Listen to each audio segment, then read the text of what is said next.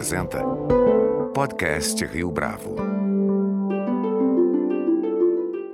Este é o podcast Rio Bravo, eu sou Fábio Cardoso. Um estudo encomendado pela OCDE ganhou destaque nos últimos dias. O documento Leitores do Século XXI, desenvolvendo habilidades de alfabetização em um mundo digital, diz que, no Brasil, 67% dos jovens de 15 anos não conseguem diferenciar fatos de opiniões. Para além do impacto junto à formação do aluno, uma das consequências da baixa alfabetização digital está relacionada à impossibilidade de os indivíduos exercerem sua cidadania plena, uma vez que estarão apartados da sociedade conectada. Para falar a respeito deste assunto, nossa convidada de hoje aqui no podcast Rio Bravo é Patrícia Blanco, presidente do Instituto Palavra Aberta, entidade que defende a liberdade de expressão e de ideias e que desde 2019 tem um programa de educação midiática. Patrícia Blanco, é um prazer tê-la aqui conosco no podcast Rio Bravo. Muito obrigado pela sua participação. Eu que agradeço, Fábio. É um prazer falar com você e poder conversar sobre esse tema tão relevante para a nossa sociedade. Antes da gente entrar nesse tema do letramento digital, da alfabetização digital, eu queria que você contasse para a gente um pouco a respeito da história e da trajetória recente do Instituto Palavra Aberta. Como é que se constituiu e quais são os principais objetivos? Bom, Palavra Aberta nasceu há 11 anos atrás, é, numa união de esforços de quatro entidades do setor da comunicação, a Associação Nacional dos Jornais, a Associação Brasileira das Emissoras de Rádio e TV, a Associação dos Editores de Revista e a Associação Brasileira das Agências de Publicidade, com o objetivo é, de ser um instituto é, que eu chamo de propósito específico, com é, é, o objetivo principal de defender e promover a liberdade de expressão. É, nesses 11 anos, o que a gente tem feito é justamente isso por meio de ações como incentivo à produção acadêmica,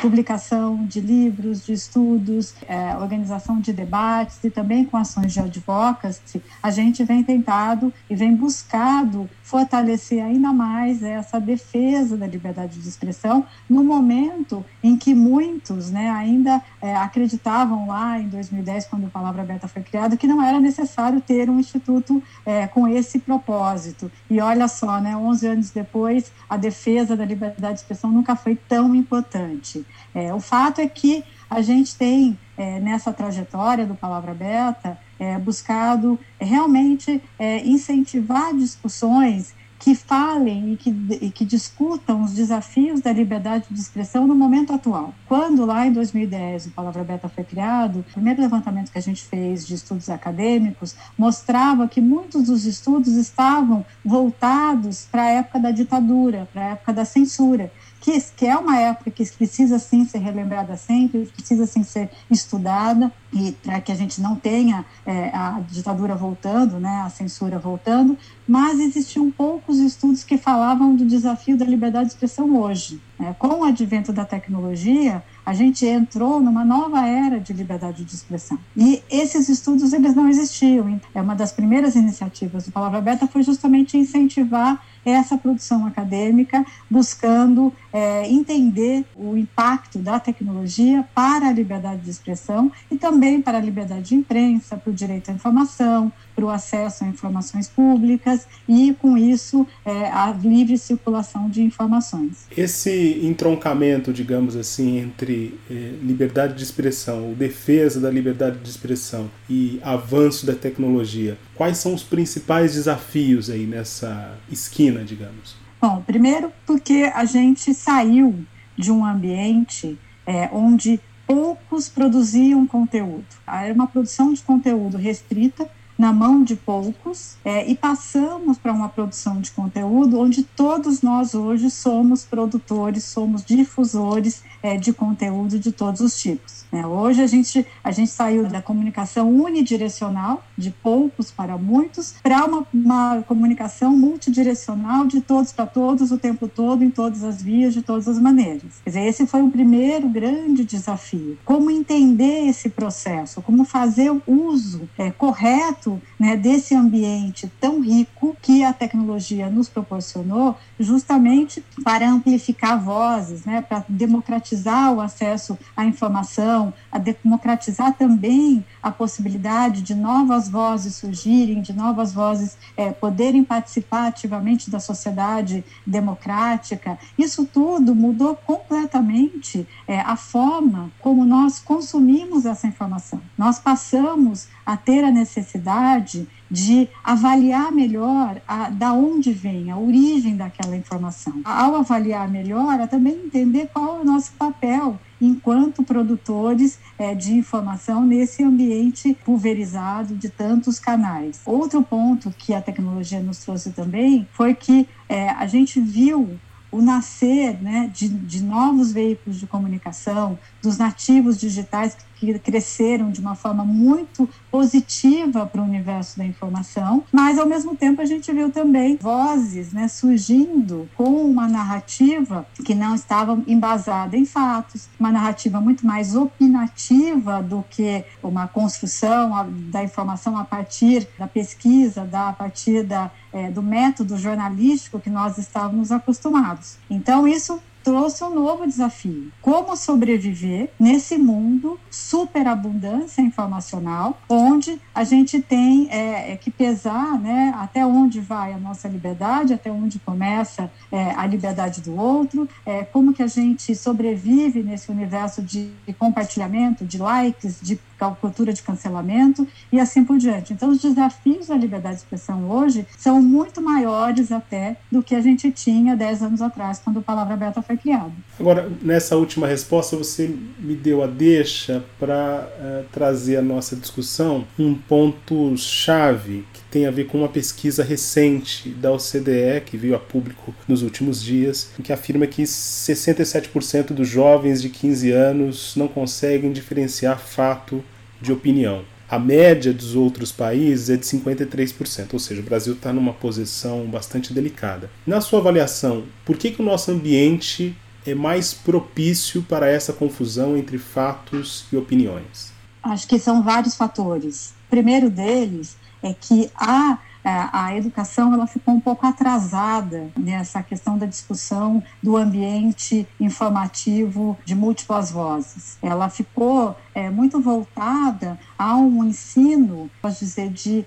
é de você não incentivar a análise crítica da informação. E isso tem acontecido assim ao longo dos anos, o que a gente vê é que essa, essa mudança do ambiente informacional exige uma nova forma de você ler a informação, de você interpretar essa informação. Não basta mais simplesmente você é, decorar um texto, você ir ali naquele livro e, e interpretar aquele conteúdo que está ali. Você tem que ler é, de uma forma muito mais ampla, porque a informação ela chega para a gente na palma da nossa mão e ela está colocada é, muitas vezes em timelines de redes sociais que mistura tudo, mistura o fato, mistura a opinião, mistura o conteúdo patrocinado, mistura é, aquele influenciador que você segue, mistura notícia é, de um veículo de comunicação, tudo junto, misturado, sem é, aquela separação que a gente tinha no passado do que é editorial, do que é publicidade, do que é opinião, que a gente estava acostumado a ler num jornal, por exemplo. Né? Hoje está tudo misturado. E o que, que aconteceu? A educação ela não acompanhou essa mudança. Interessante de colocar né, que até março do ano passado, em 2020, março de 2020, existia uma discussão muito é, intensa dentro das escolas sobre o uso do dispositivo móvel, quer dizer, do celular para ajudar na educação. E 15 de março de 2020, quer dizer, a gente está falando do começo de março para 15 de março, gente teve que entregar na mão de uma criança, de um adolescente, o celular, né, aquele dispositivo e dizer: a partir de agora você vai aprender por meio desse dispositivo. É, então, é, esse processo de transformação é, rápida, né, que exigiu uma, uma nova forma de você aprender mediado por telas, mostrou que a, a educação brasileira estava atrasada nessa discussão do ensino de tecnologia, do ensino da leitura crítica daquela informação e do próprio pensamento crítico. Então a gente a gente tem uma defasagem muito grande e os dados do PISA mostram isso sobre interpretação de texto, porque você diferenciar fato de opinião significa que você sabe interpretar o texto é, que você está lendo. Significa que você sabe diferenciar os, os gêneros textuais. E isso a gente não consegue ver é, nessa pesquisa e só reforça algo que a gente já vinha sentindo, Fábio, desde 2016, quando houve uma pesquisa parecida com essa, feita pela Faculdade de História de Stanford, que mostrou que 78% dos jovens americanos nessa faixa etária não conseguiam interpretar é, diferenciar fato de opinião. Foi uma amostra menor, né, embora grande a amostra, 7.800 jovens é, americanos de idade de é, high school, mas o fato é que a gente não tinha uma pesquisa que mostrava é, o cenário brasileiro. Quando esse estudo da OCDE foi divulgado na semana passada, só reforçou é, um sentimento que a gente já tinha, né, da necessidade de você incluir na educação uma nova forma de ler é, a informação que chega até nós, que hoje é totalmente mediada pela tecnologia. Falando nessa mediação da tecnologia, como é que os educadores, os professores podem agir no sentido de mitigar essas diferenças, né? essa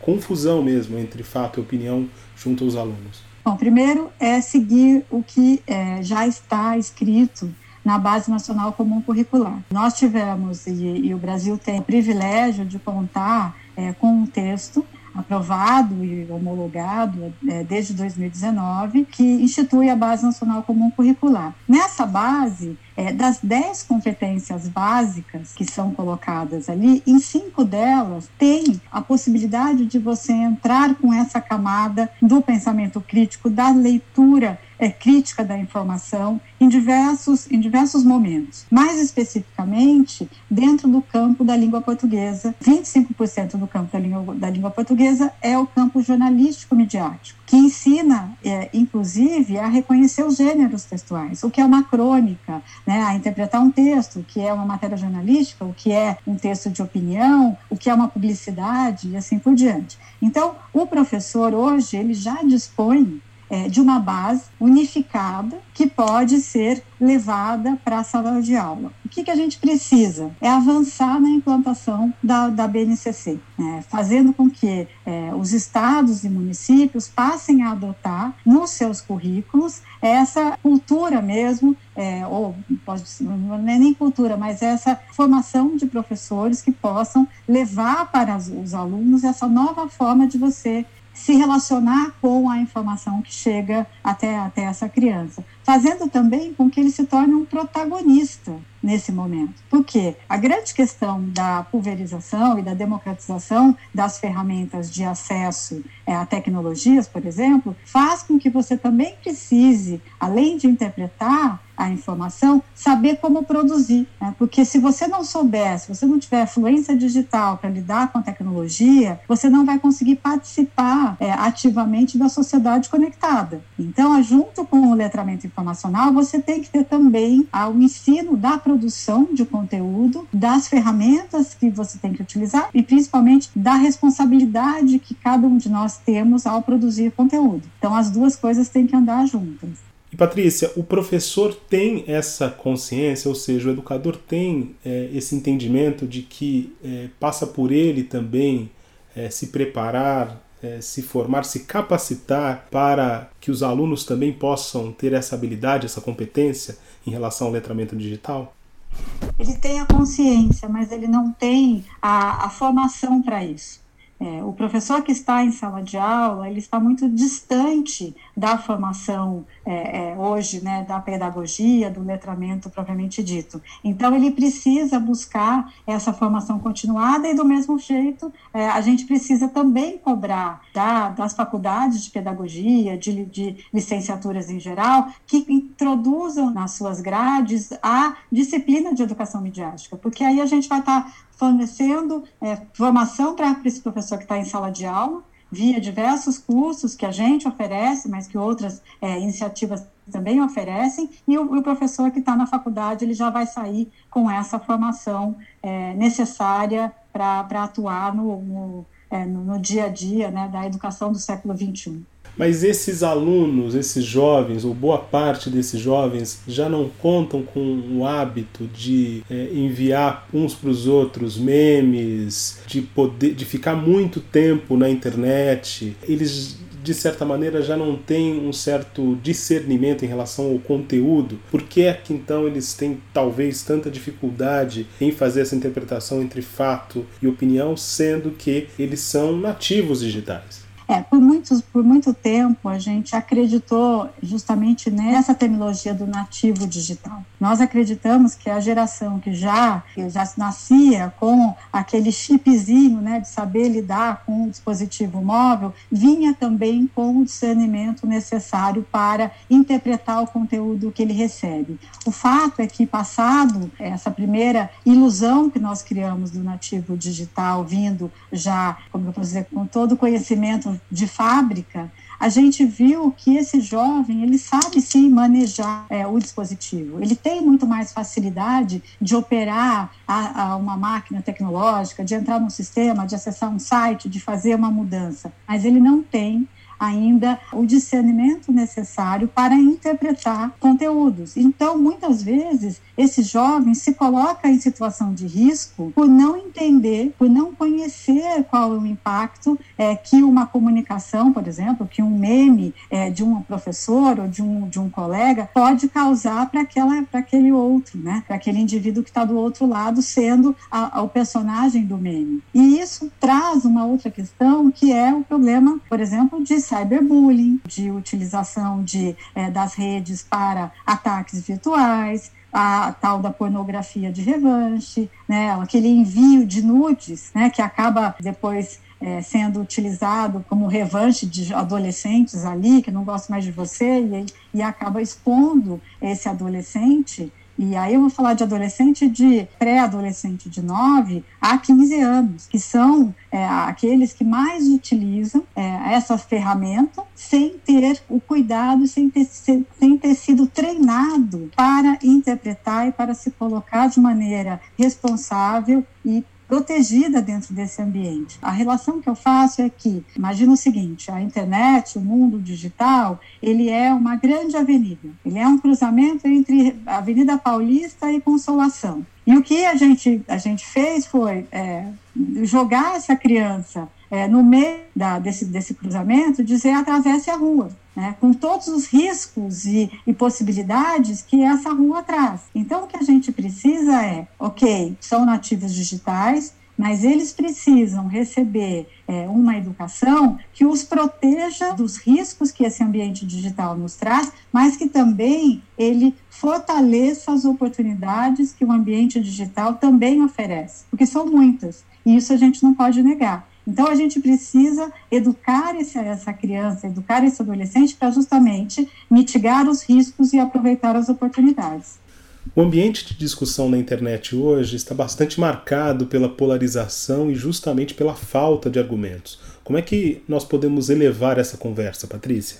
Olha, existem vários caminhos. O primeiro passo nesse sentido é entender que a informação que chega até nós precisa ser investigada, ela precisa ser questionada. Antes de nós darmos aquele joinha, antes da gente dar o like, antes da gente compartilhar conteúdo, a gente precisa fazer, é, praticar uma ação de questionar essa informação. Saber, por exemplo, qual é o propósito dessa informação que ela quer de mim, qual é o objetivo dela, qual é o, o contexto que ela chegou até mim, é, quem produziu, qual é a fonte. Né? Lembrando que a fonte não é quem me enviou, né? A fonte é quem produziu aquela informação que chegou até mim. Então, o que a gente precisa é mudar um pouco a forma como a gente se relaciona com a informação fazer um questionamento saudável disso, é ir atrás, investigar um pouco mais da onde vem essa informação e não entrar é, nessa questão da polarização mesmo, é que vem carregado, por exemplo, uma, uma informação falsa que chega até nós, o que, que ela pretende? Ela quer que a gente ou sinta surpresa, ou sinta, sinta indignação, medo, repúdio. E o que, que ela quer que a gente faça? Que a gente passe para frente. Ela provoca uma ação para você ter uma reação de, de passar para frente. E isso só incentiva ainda mais essa polarização. O que, que a gente precisa fazer? Então, ler criticamente a informação que a gente recebe, buscar saber a fonte, o contexto, sair dos nossos, das nossas bolhas informacionais, onde a gente só recebe informação que valide aquilo que a gente acredita, furar realmente né, a proteção dos algoritmos, né? É, eu brinco que a gente tem que testar esse algoritmo e tentar enganar ele um pouquinho. Se eu sigo só um conteúdo de um determinado time de futebol, de vez em quando deixa eu, deixa eu furar outro, né? deixa eu acompanhar outro para ver o que estão falando do meu time na outra bolha. E com isso a gente vai construindo um, uma, um senso crítico para avaliar a informação. O que eu digo é que a gente precisa treinar o nosso olhar, na medida em que hoje nós mesmos somos os curadores das informações que a gente consome. É, não tem mais o editor que vai lá e pega uma quantidade X de informação e fala: olha, isso é importante que você consuma. Não, é a gente que está lá, né, nós que buscamos quem a gente segue, quem a gente curte, quem a gente quer compartilhar aquela informação. Então, para isso, a gente precisa é, entender o nosso papel como curadores das nossas próprias informações. Uma última pergunta, Patrícia. Quais ações que o Instituto Palavra Aberta tem tomado para alterar esse cenário que a gente começou falando, é bastante preocupante. É, a gente tem, desde 2019, é, nós lançamos o programa de educação midiática do Instituto Palavra Aberta.